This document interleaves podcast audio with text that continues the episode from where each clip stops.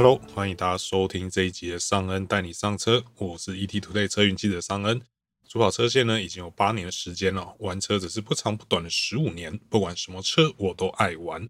目前呢，在这个减少非必要外出啊和这个在家上班哦，已经成为许多人的这个生活常态之后啊，其实就有很多这个爱车的这个车迷哦，就担心哦，说，诶我这个车子啊，放了一个月左右没开，两个月左右没开，会不会放到坏掉？那今天呢，就有这个商人哦，因为毕竟这个玩车也玩十几年了哦，那今天呢，就来帮大家解答哦，把这个所有应该要注意的事情哦，一次来给他讲清楚。那首先呢，最一开始哦，其实因为这一阵子真的看到非常非常多人哦，在网络上问。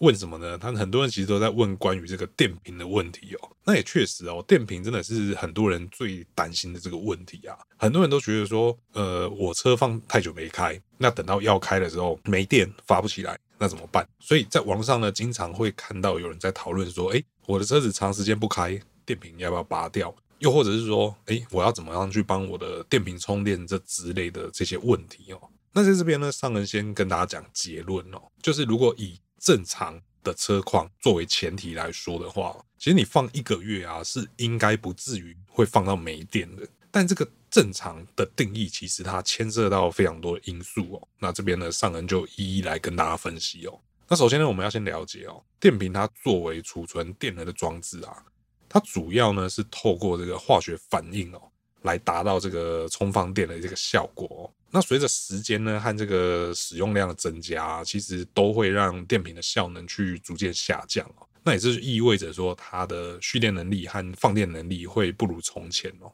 那一般正常的车子来讲呢，其实通常哦，这个电瓶更换的时间哦，大概都会落在两到三年左右啦。那当然，有些个人可能会比较早，有些人会比较晚，但是二到三年算是一个蛮平均的数字这样子。那再来呢，我们就要说到哦，你车子放着不开啊。虽然从表面上看起来没有在使用它，对不对？但实际上它内部的一些电脑啊和一些电器设备啊，在你车子放着不开的这个过程当中哦，它还是会持续的去耗电哦。那只是说这个耗电量其实它并不是很大哦。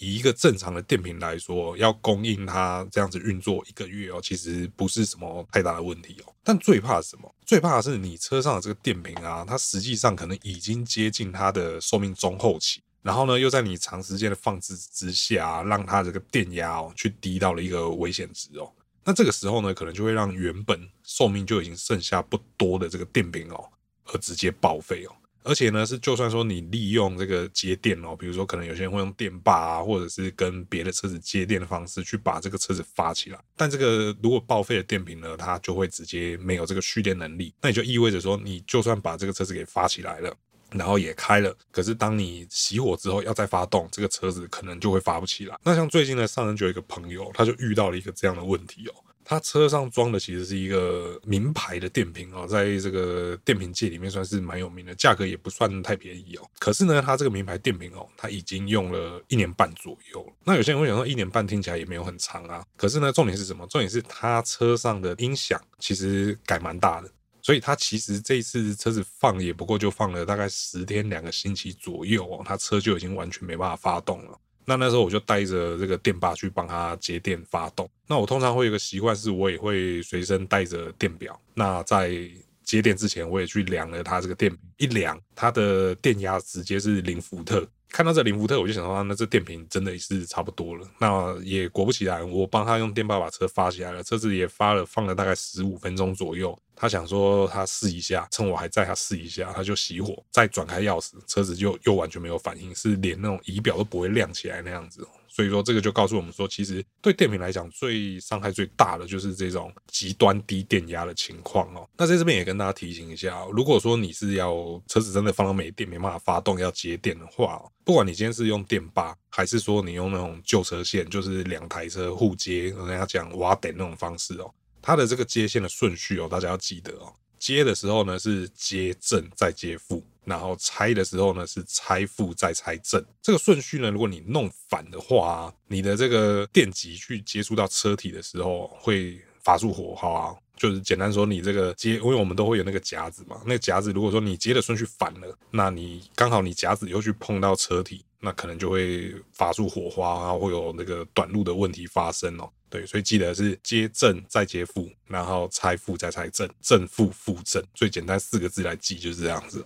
那讲到这边呢，又提到另外一个正常的重点哦，就是因为刚刚我前面有提到嘛，我说这个车子正常情况下是不会放到没电嘛，但这个正常牵涉到很多因素嘛。那这个正常的另外一个因素呢，就是说除了电瓶本身的寿命以外哦，车上的电器设备有没有异常耗电，它其实也是一个关键哦。像是我刚刚讲的，我那个朋友他改装音响，其实这个就很容易去造成额外的电力损耗。那另外呢，有一些行车记录器哦。它是使用所谓的这个永久电哦，也就是说，像有一些行车记录器是当你人离开车子的时候，它还会持续的去帮你做这个监控啊。因为有些人可能怕说车子放在外面被人家破坏什么之类的。那像这种情况下呢，它的装作原理就是它接在一个就算你车子没发动也会持续供应的这个电力线路上面哦。那所以像这种状况下，其实就很容易造成它的这个电量消耗会比较快一点哦。可能别人没有改的车子啊，它可以放一个月。那你的车呢，可能放半个月左右就没电了。那所以说呢，有能力的话哦，在你车子要长时间停放之前呢，最好是把这一类的装置哦都把它拔掉。那当然呢，你要离开车子之前啊，像那个什么车内灯啊，或是这个双黄灯这些东西哦，你都要确定都已经把它关掉了。即使说现在的一些新车哦，你这些东西没关，它时间到了它会帮你关掉哦。但是呢，这个还是自己做好这个确保的动作，因为并不是每个人都能够很肯定的说自己的车有没有这样子的功能在。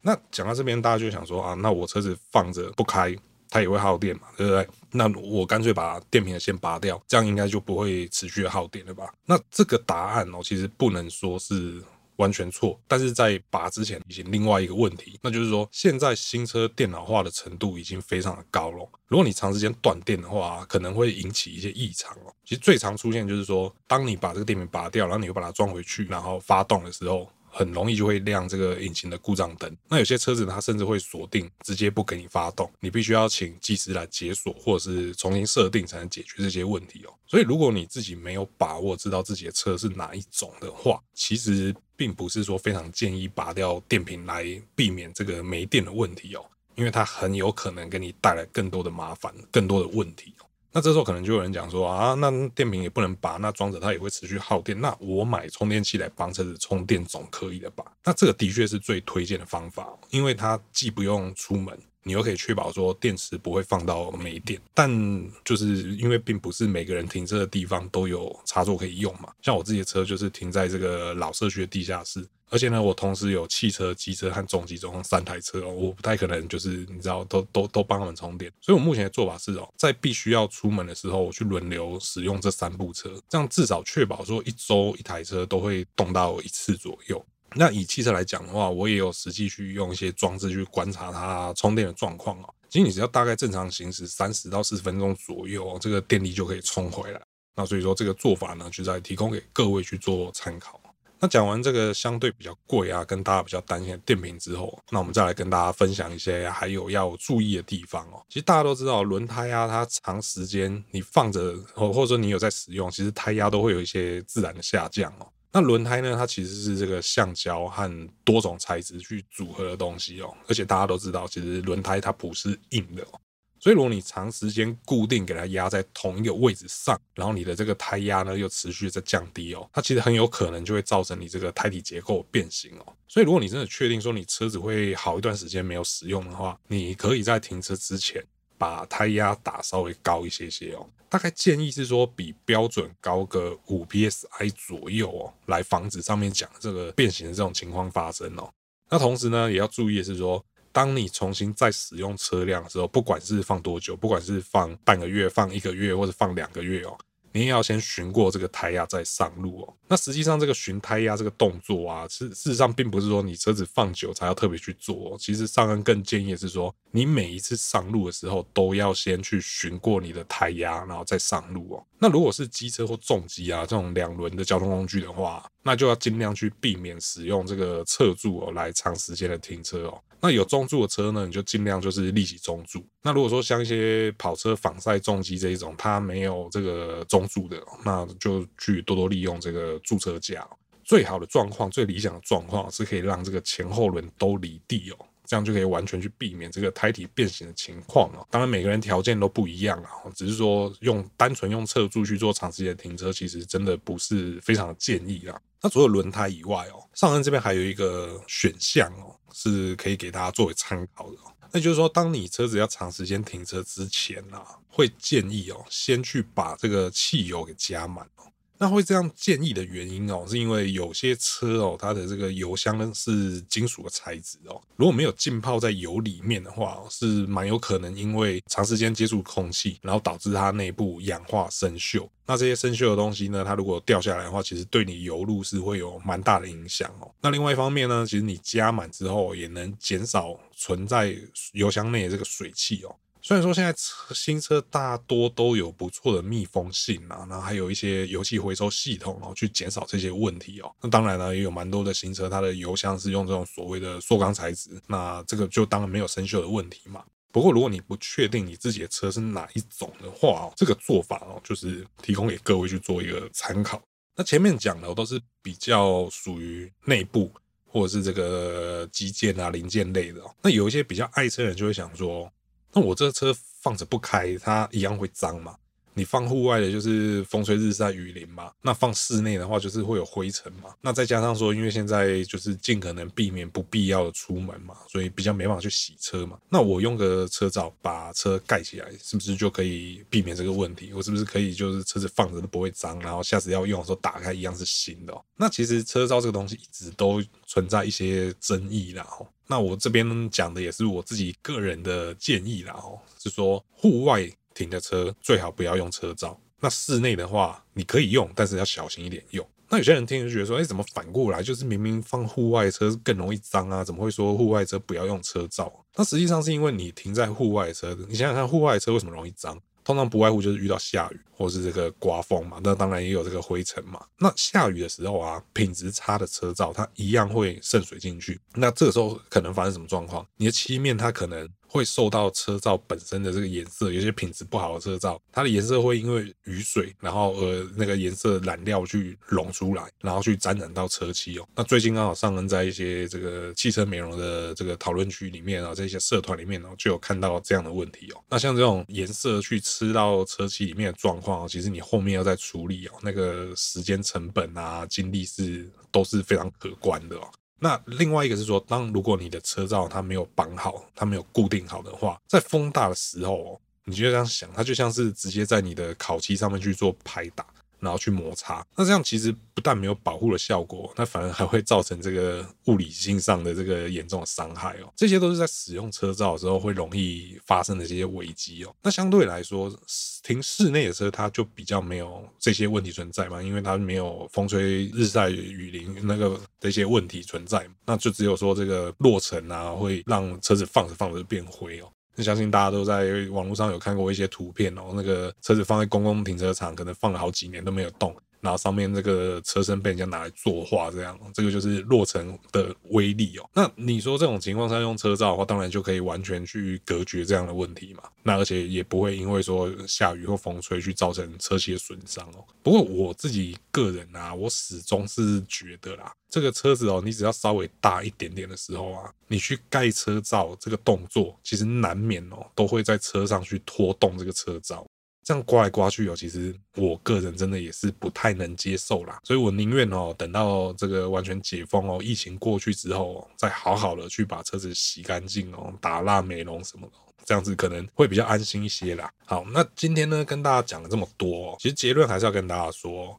你前面这些措施啊，我前面跟大家分享这些措施都有做好的话，其实事实上车子是没有这么容易被放到坏掉的。因为讲个比较极端的，可能国外有那种停在谷仓里面，然后几十年，然后拖出来，其实人家也没什么整理就能发动了，对啊。所以车子这种机械的东西，它是真的没有这么容易坏了。如果假设说啦，真的啦，比较极端的状况啦，虽然说我们不愿意。就是会发生这种极端的状况，就是可能你放了三个月啊、半年没有开的话，那你真的会担心的话，在你下次要用车之前哦，就进保养厂、进维修厂哦，请专业的技师帮你从头到尾做一个彻底的检查。例如像这个刚刚商人提到的胎压啊，或电瓶的状况这些哦，让他们用这个专业的仪器去帮你做检测哦。那有些车子哦，可能你真的放到就是拖过保养期限了。你也不用急着说现在就要马上进场去保养哦，你只要说在下一次要用车之前去进场，把该换的油水啊、零件啊那些耗材都换掉，这样就好。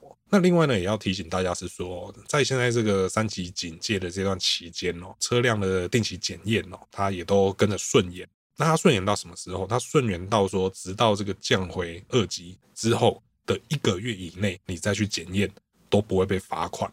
所以大家也不用急着现在去，就是去验车，去增加这个接触的风险哦。那如果说你的车哦已经五年以上了，这件事情就要特别注意哦。就是说，记得降回二级的时候呢，看你确认一下你车子是不是应该要去定检了。不然如果说你这个拖太久没有去做验车的话，除了罚钱以外哦，也会被吊销这个车牌哦。其实最麻烦的就是这个吊销车牌哦，因为到时候你必须得要去做这个重领，这个是非常麻烦的一件事情。OK，好，那以上呢就是今天哦跟大家分享这个三级警戒哦，车子放着不开哦，会不会放到坏掉哦？那该注意的事情哦，都跟大家分享了。那希望呢对大家有一些帮助。那当然更重要是呢，我们希望能够早日回到这个正常的生活，大家就不需要去担心这种车子放太久没开会不会放到坏掉的问题哦。那如果说呢，今天这期节目呢对你有任何帮助的话呢，那请不吝哦，给我们一个五星好评哦。那还没有订阅的朋友呢，也请记得按下订阅哦，这样才能第一时间收到我们最新的这个节目上架通知哦。那如果说呢，你对于这个爱车放久会不会坏掉啊？你有任何的疑问哦，或是对今天的这个节目内容有任何想法，也欢迎在留言哦提出来和我们一起讨论哦。那我是尚恩，我们下次再见喽，拜拜。